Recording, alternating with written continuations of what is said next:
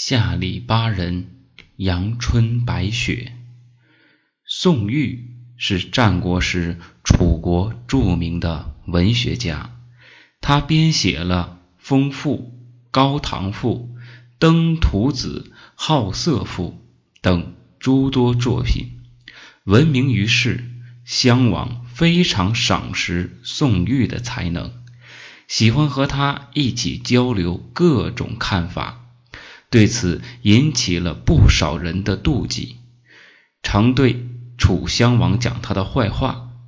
一次，楚襄王召见宋玉说：“现在有些人说你自命清高，孤芳自赏，不乐意与人来往，经常在背后议论你啊，而且呀，对你还表示极其的不满。”是不是你真的有一些把柄在人的手里，才会惹此非议啊？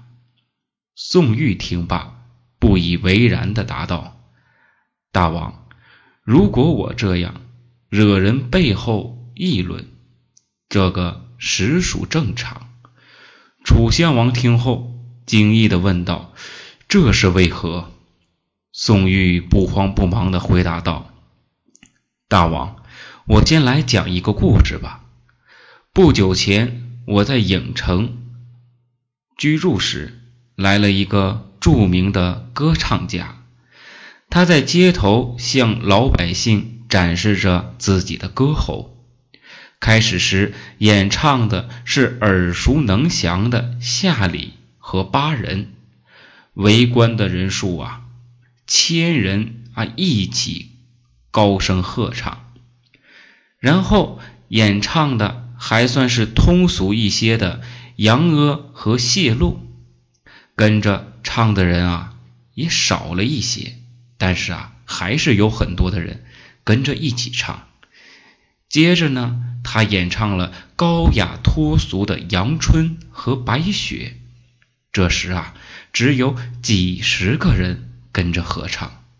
最后，当他展示出自己高超的技艺的时候，唱起更加高雅脱俗，甚至深奥难懂的曲调时，城里的人几乎没有人能够在一起合唱了。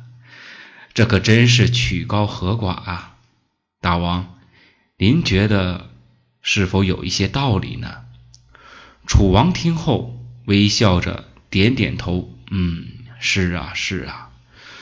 宋玉接着又说：“所以啊，楚国的朝堂之上，乃百姓之间，高雅之人其实很少，而越是高雅的人，就越是不合群，同时啊，也容易遭人妒忌。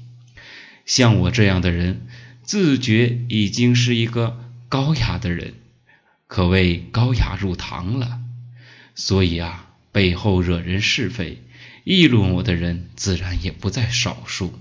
其实这也是人之常情啊。这个故事便是下里巴人阳春白雪的故事。谢谢各位。